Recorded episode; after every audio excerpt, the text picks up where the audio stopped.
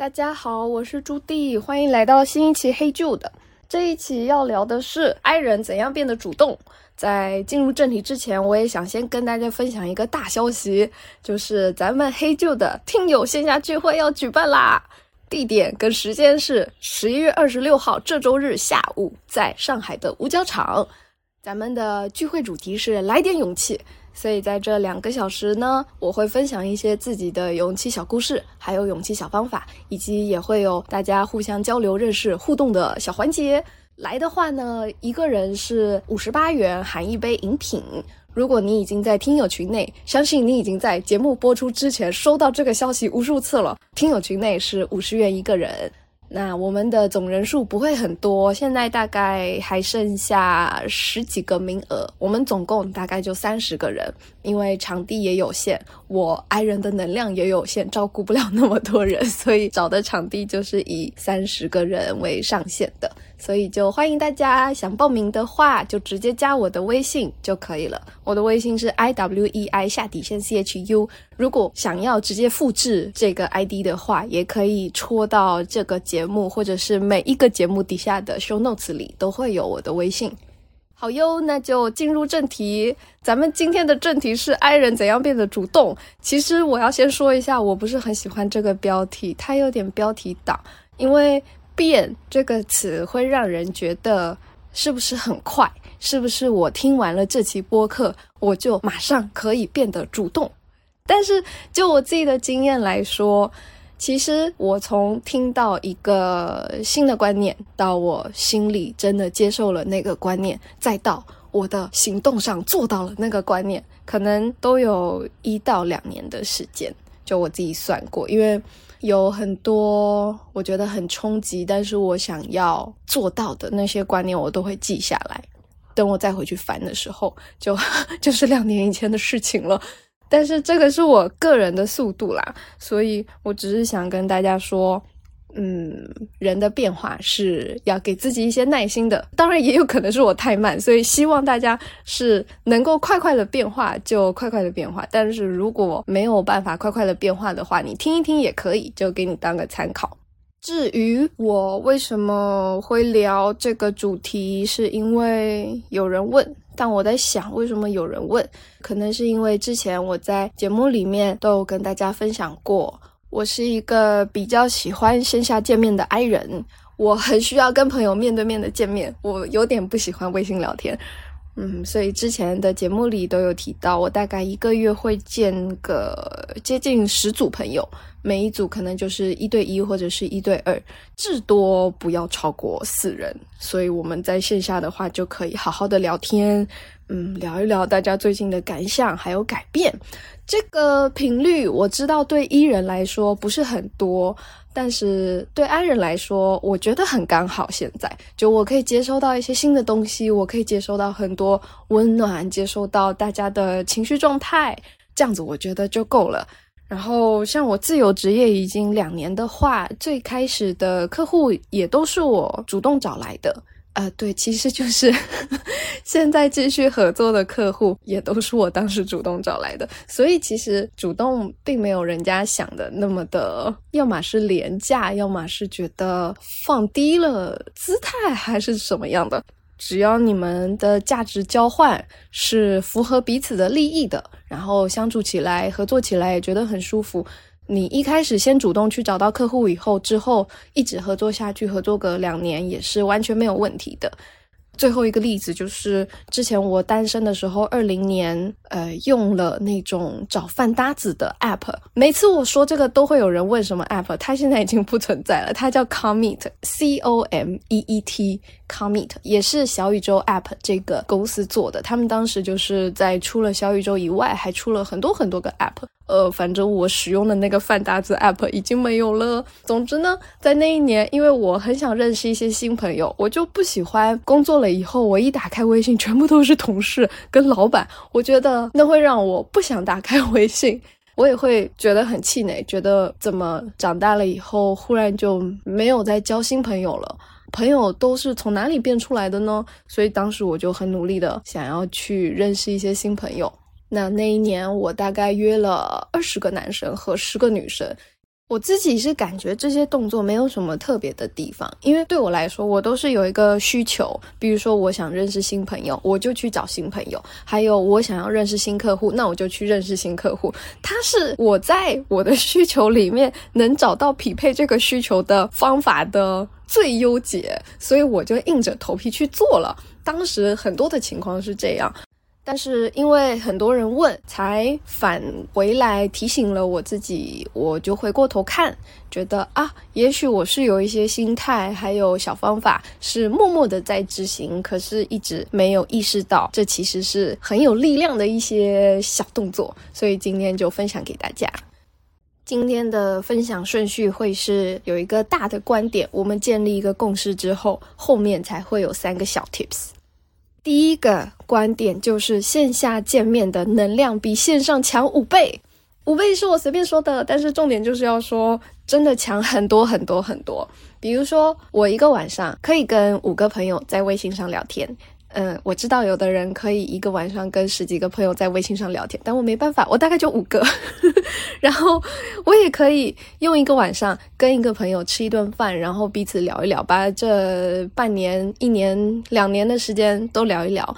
那这两个体验对我来说，我可能到了年底，就一年之后，我完全记不得那个晚上我跟五个人在微信上聊天聊了什么，但是我会记得那个晚上我跟某个人去吃了某个东西，我们讲了什么话，他的眼睛、他的表情、他的神态，还有他整个人的状态，还有他说出来的一些对我来说很有冲击性的话，这两个记忆的强度是完全不一样的。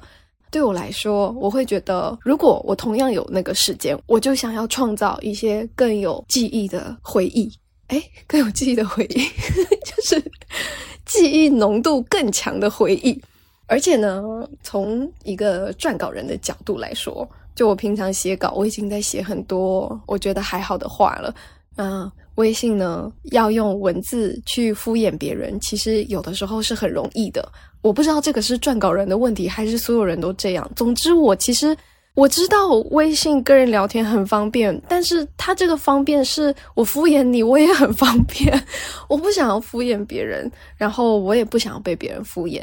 这不是微信的问题，这是所有线上聊天的问题，没有在针对微信的意思。当然，这也不是说你之后就不要在微信上找我，不要在微信上跟我聊天的意思。就聊天呢，还是会聊的。客户发信息给我，我还是会秒回的。但是，我就感觉，如果真的需要一些谈一些很走心的事情，我还是更偏好线下。当然，我也知道很多人他的分享欲是爆棚的，就。一旦有什么想法，他就立刻想要在微信上分享给朋友。嗯，因为可能大家现在都没有在一起嘛。但是我我我不是这个类型的。而且就我自己的经验来说，其实不一定每一次分享给朋友，朋友都能接得住。所谓的接得住，包含了他当下有没有空，和他当下有没有在那个状态里，和他有没有办法理解我想表达的东西。这个接得住和接不住之间，百分之九十五都不是朋友的问题。但是当他接不住的时候，我还是会忍不住的变得失望。所以我后来的解决办法就是，我有什么近期的感想，我就发到了微博，或者发到了一些朋友能看到的地方，然后想看到的、想要回应的朋友就会再继续的聊天。平常呢，不会太频繁的跟朋友在微信上聊天。对，说实话，我是有点太不频繁了，但我会直接约大家出来吃饭。我也比较推荐大家，如果都在同一个城市的话，可以尝试多多见面，多多主动的约大家见面，因为见面的感受和线上聊天的感受真的不一样。关于这个不一样呢，最近刚好看到了一段话，书是哪一本？我得回头再找找。但总之，他就是说，人之所以是社会性的动物，这个社会性最美妙的地方就在于。人一个人低落的时候，可能自己很难鼓励自己，就很容易钻牛角尖，然后走不出来，要很长一段时间才能够重新 cheer up。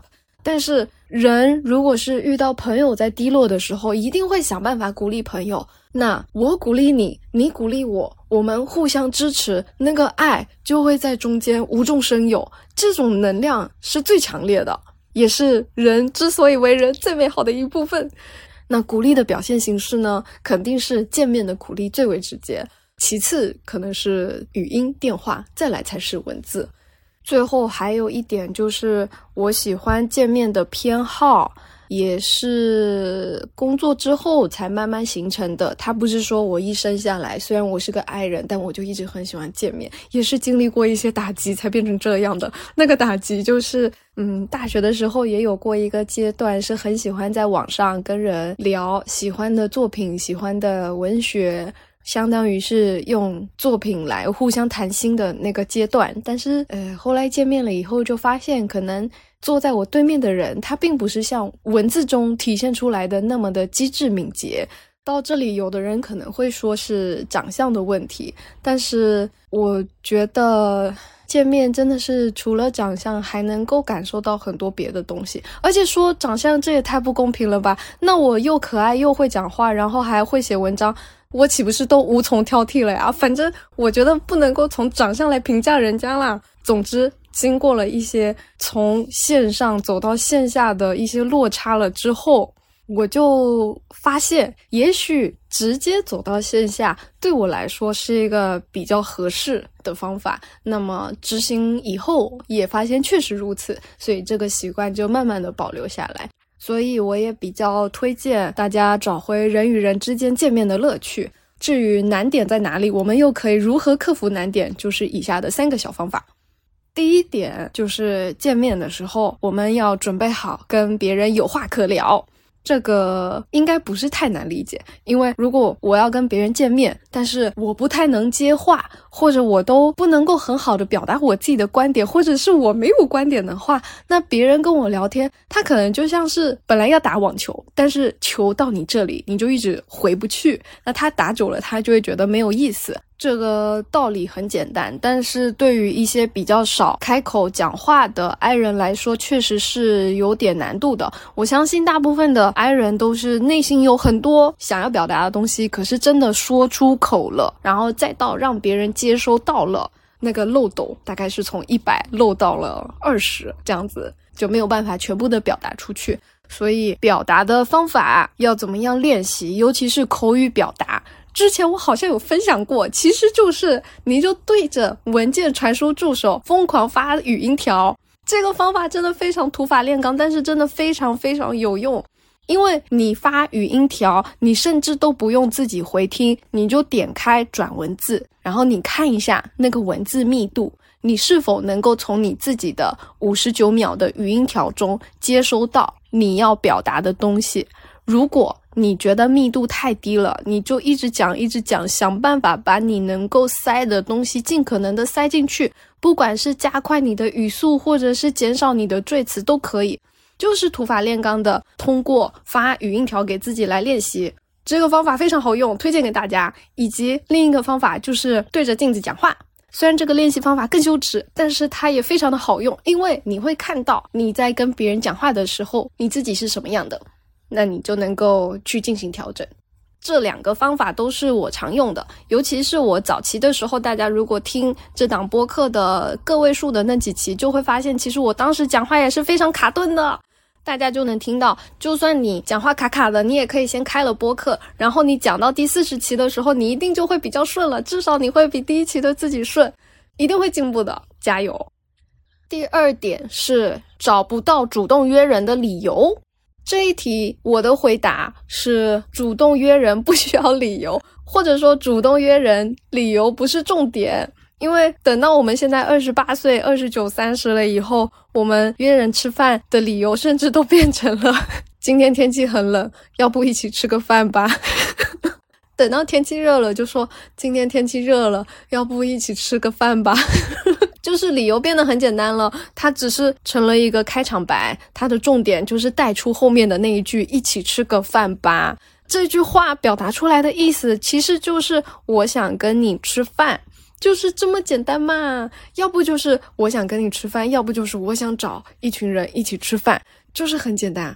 嗯，但是如果有的朋友会卡在要主动约人，但是想不到一个好理由的这个阶段的话，我自己是觉得其实不是理由的事情，是你害怕被拒绝的事情。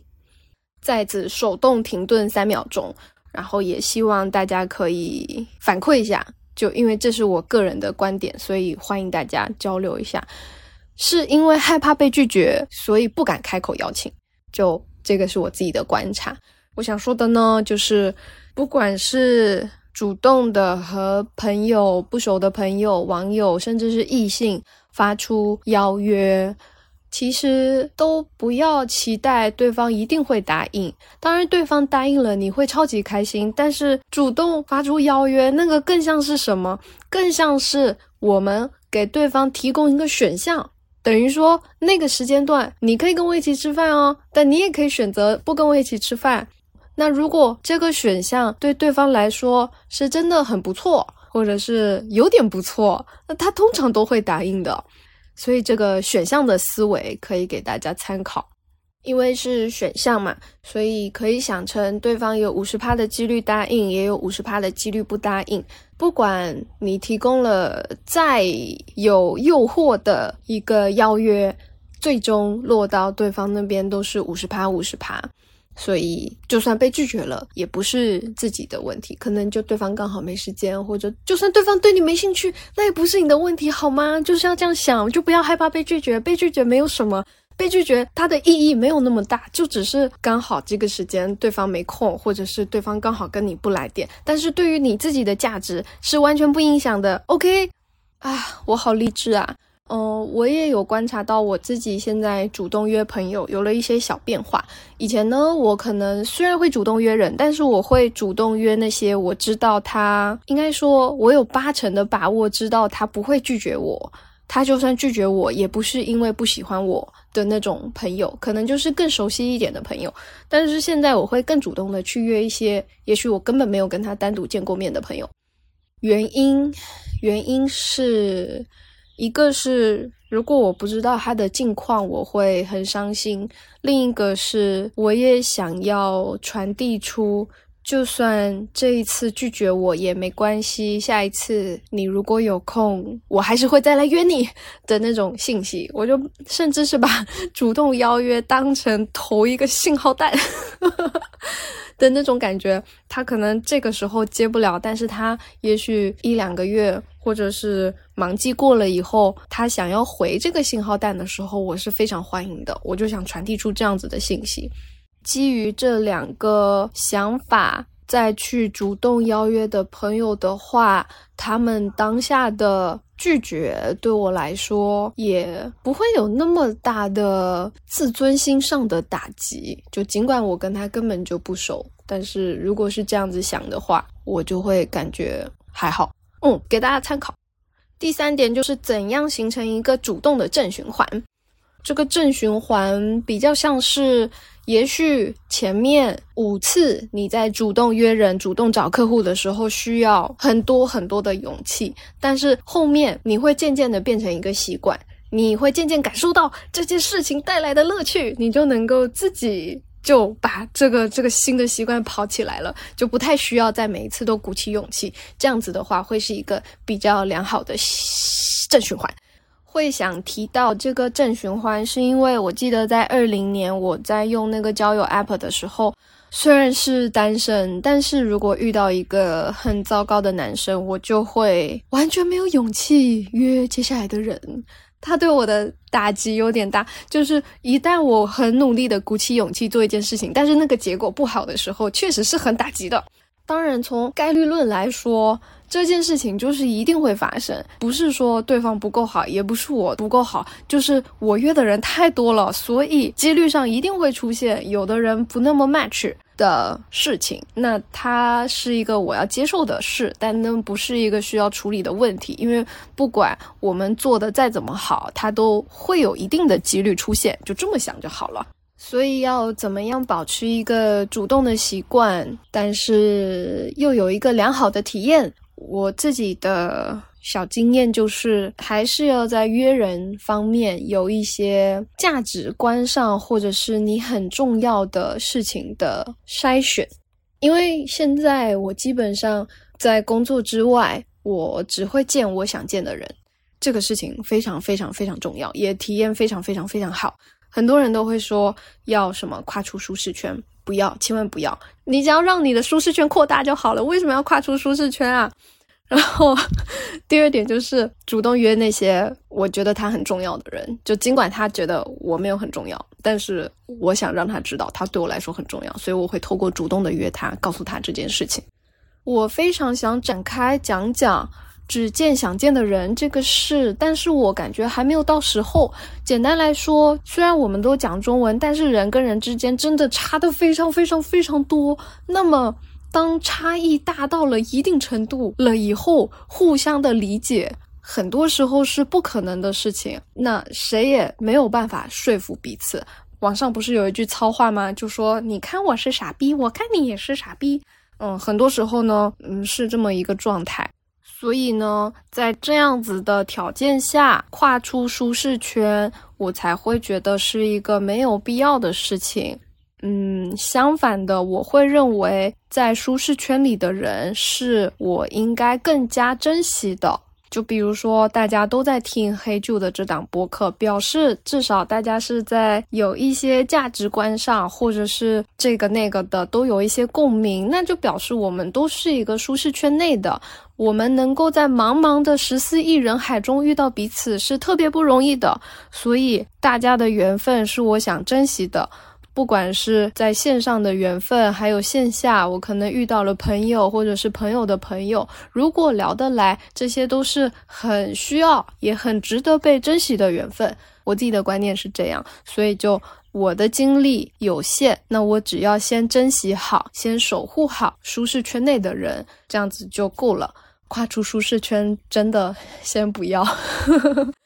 回到主动的正循环这件事情，我觉得呢，就是因为我只见我想见的人，所以这两年才让我从九十趴的 I 变成了二十趴的 I，就变得没有那么 I 了，变得愿意和世界去交流了，都是因为舒适圈里的人给了我很多很多的勇气和爱，然后也是因为我只见想见的人。所以会让我很少很少出现那种我在出门前突然就想要爽约的心情，或者是我在见面之前我就特别紧张，我都不知道该怎么做我自己的那种心情。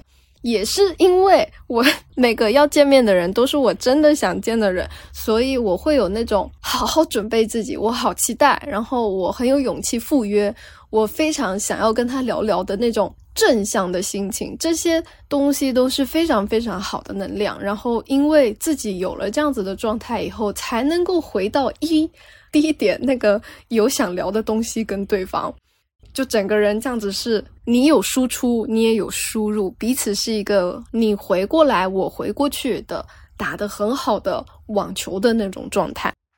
总结一下，今天虽然都是用主动约人来做例子。其实主动找客户，或者是主动表达我的不满、我的不舒服，甚至是主动求助、主动表达好感，我觉得其实都是有共通性的。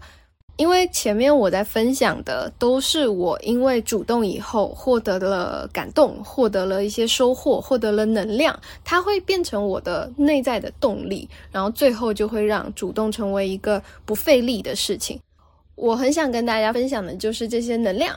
大家接收到了这些能量以后，就像是人晒到了太阳，自然而然的就会愿意变得敢于向世界打开自己。你一旦敢打开自己以后，你也就能够很自在的向别人展示你内在那些很美好的一面。我几乎没有提到的是什么？主动停顿三秒，大家可以想一想。我在这边搞什么互动啊？好啦，我没有提到的就是。怎样放下羞耻心？因为我认为主动就不是一个关于羞耻的事情。当我们把任何一个动作当成是这个事情好羞耻，我不敢做的时候，其实是我们把自己的面子当成最重要的事情。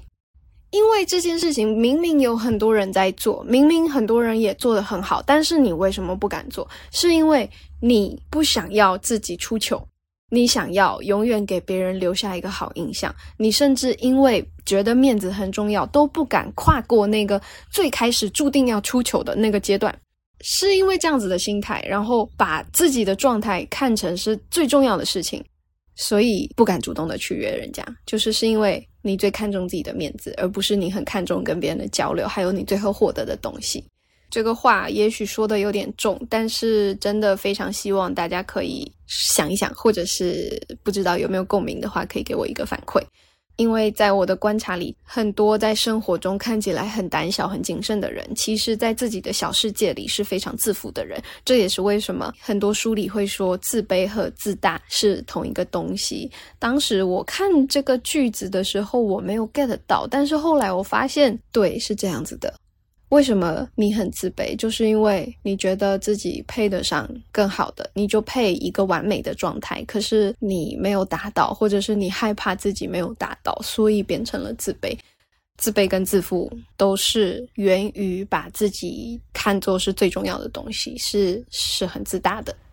嗯，最后为什么变得这么沉重了呢？是因为 我也有一样的经历。或者是说，我现在也有很自大的那一面，所以某种程度上，我觉得我的长大就是一个渐渐放下面子的过程，甚至是很狼狈的长大，很狼狈的放下面子。主动呢，很多时候就是很狼狈的，没有错。可是除了狼狈以外，他没有其他的损失，他甚至有非常非常多的收获。那么有了这些收获以后，我才能够渐渐的感受到，啊，其实我自己狼狈一点也没什么啦。就是是这样子的，也是因为主动的去向外碰撞，主动的去找一些刺激来刺激自己。我在这个过程中，我才能够渐渐的变得谦虚一点。我渐渐愿意倾听别人的想法，我愿意跟外界去交流、去碰撞、去沟通、去商量一些东西。那在这个过程中，每一次、每一次，我都获得了比我自己想象中更多的收获。这是一条可以说狼狈的成长路径，它它绝对不是一个美女，然后走到哪都有人给你开门什么的，就是小的时候的这种想象是不存在的，这个不是我的长大方式。但是呢，这条路确实就是很好的，然后我也觉得经过了很多的拒绝，经过了可能。我当时十个客户主动邀约，我就成了一个，可是我都觉得 OK，十趴十趴的成功几率呢，很高了呢，就是这么过来的。我感觉最终我能够获得的东西是很多的，那这样子就够了，因为结果导向嘛，能够获得东西，这不就是好的吗？一句话总结就是：主动是关于你要给予别人一些东西，也从别人那里接收一些东西的这么一个正循环的过程。那么要达成这个过程，最重要的其实是把自己的面子放到后面。对，不要那么在乎自己的面子，不要面子以后，自然也就不会有什么羞耻心了。那么，如果你是不好意思主动的人，或者是不好意思出糗的人，就可以想一想，是不是把自己的面子看得太重要了？那我的面子真的有那么重要吗？可以回去想一想，也欢迎大家给我一些反馈。那今天就到这边，想要参加活动的记得跟我报名。再说一次，我的微信 i w e i 下底线 c h u。如果你想要加听友群也 OK，也是同样的微信，都是我本人，请记得备注一下播客。拜拜。